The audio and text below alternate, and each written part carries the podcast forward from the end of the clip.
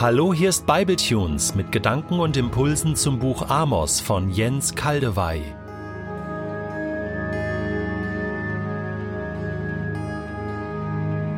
Herzlich willkommen zum Buch Amos. Vielleicht wäre aber eine andere Begrüßung passender. Herzliche Gratulation zu eurem Mut und eurer Neugier, nämlich sich auf ein relativ unbekanntes und schwieriges und ja unangenehmes Buch einzulassen.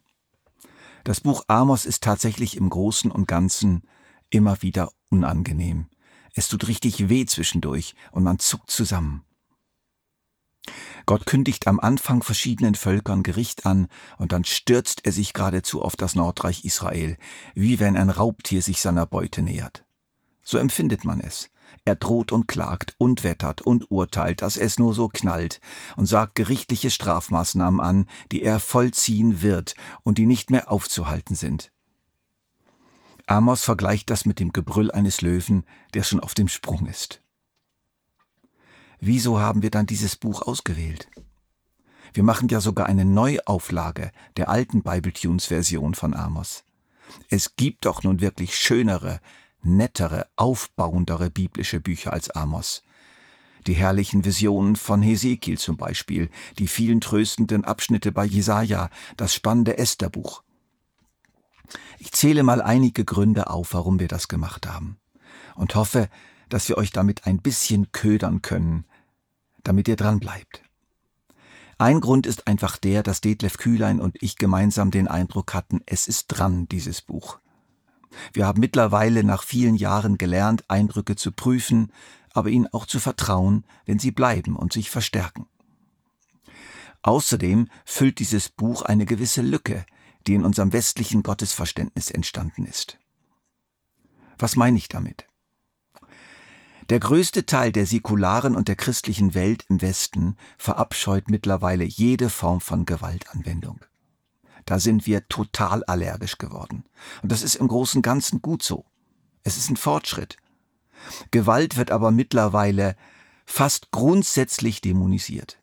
Jede Form von Drohung, selbst wenn sie Sinn macht, wird mindestens als uncool empfunden.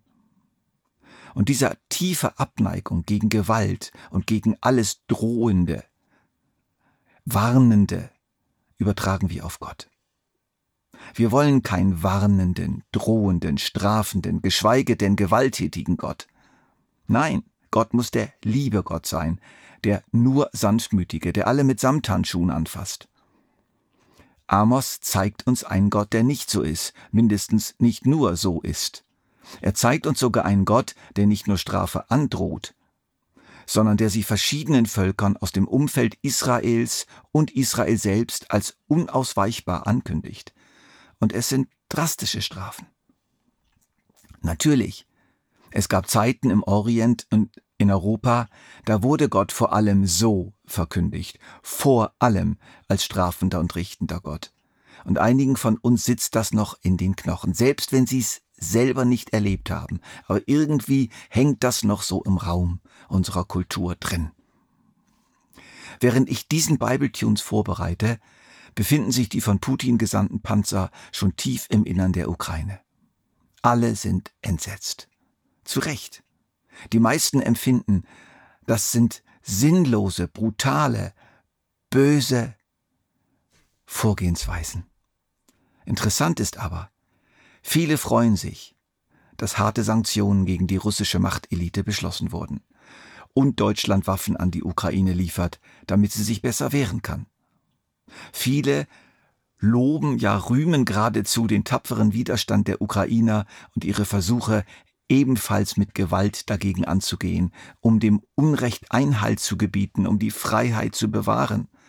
Ja, hier auf einmal gestatten wir eine Gegengewalt. In Israel war es damals ähnlich. Eine korrupte politische und religiöse Machtelite bereicherte sich auf Kosten des Volkes.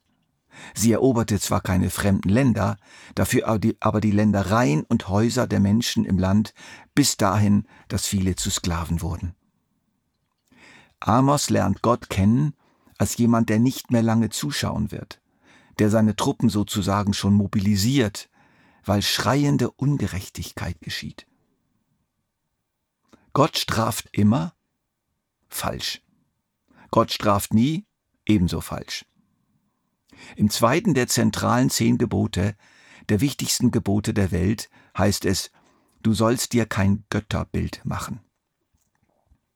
Das will heißen, presse Gott nicht in ein Schema. Reduziere ihn nicht auf bestimmte Eigenschaften. Lass ihm die ungeheure Breite und Vielfalt seines letztlich unfassbaren Wirkens. Mach ihn nicht zum lieben Gott oder strafenden Gott oder zum zulassenden, zum alles zulassenden, ohnmächtigen Gott, der den Menschen alle Freiheit lässt.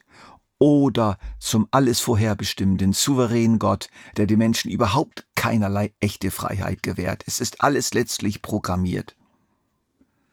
Alles menschliche Vorstellungen, menschliche Gottesbilder, die allerdings in bestimmten Situationen und zu bestimmten Zeiten teilweise zutreffen. Sobald sie aber zum zentralen Gottesbild werden oder zum vorherrschenden Gottesbild, verfallen wir in den Götzendienst und missachten das zweite Gebot. Und das tut uns nicht gut. Da werden wir Schaden leiden, weil wir nämlich Gott nicht Gott sein lassen und damit seine Wirksamkeit in unserem Leben einschränken. Unser Bild wird uns prägen. Unser Bild reduziert Gott in unserem Leben. Lass uns doch Amos gestatten, unser Bild eines von Menschen gezähmten Gottes zu erweitern, weil es letztlich lächerlich ist. Oder eines Gottes, der immer so ist wie ein Lamm, oder wie eine Mutter, oder einen Vater, der seinen Zeigefinger erhebt und rumbrüllt, ohne aber wirklich etwas zu machen. Amos sagt uns, mit Gott ist nicht zu spaßen, nimm ihn ernst. Amos lässt aber auch noch anderes durchblicken. Durchblicken. Das Wort passt gut. Durchblicken. Es blickt nämlich tatsächlich noch etwas anderes durch, durch diese harten Botschaften. Und wir können durch diese Botschaften hindurch wirklich etwas anderes sehen, durchschimmern sehen, nämlich die gerechte, leidenschaftliche, eifernde, heilige Liebe Gottes zu den Menschen im Gebrüll des Löwen, mit dem Amos Jahwe, den Gott Israels vergleicht, ist seine Liebe zu spüren.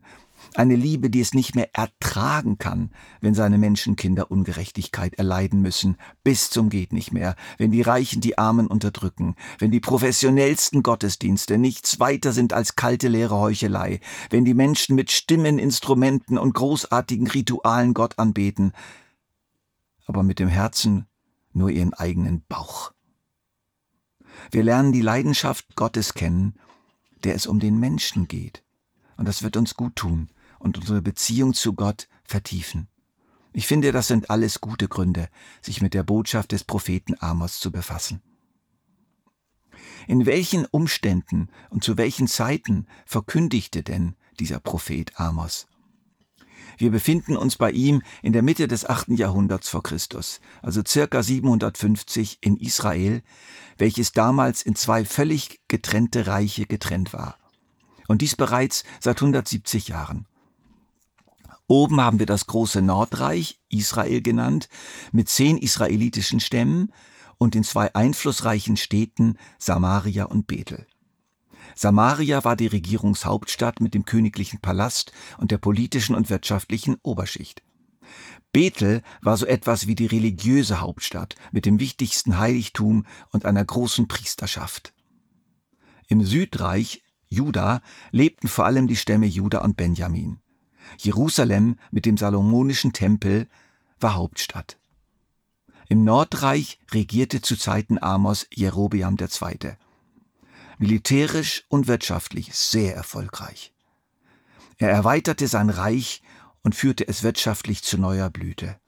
Aber, ein ganz großes Aber, das geschah auf Kosten der Armen. Die alte israelitische Religion wurde angepasst und gleichgeschaltet, war das, das hatte, war aber schon längst geschehen, so dass sie den Mächtigen diente.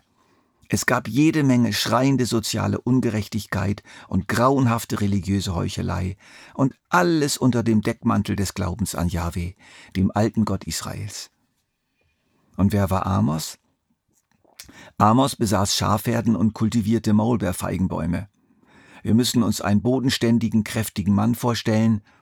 Er lebte in Tekoa, einem Ort im Norden des Südreichs Juda, nicht weit von der Grenze zum Nordreich entfernt, so etwa 15 Kilometer südlich von Jerusalem. Er hatte nie vor, ein Prophet zu werden. Doch Gott berief ihn unmissverständlich und unwiderstehlich, ins Nordreich zu gehen und dort in Samaria und Bethel die Missstände beim Namen zu nennen und das Gericht Gottes anzukündigen. Wir werden ihn begleiten, ihm zuhören und auch uns etwas von ihm sagen lassen.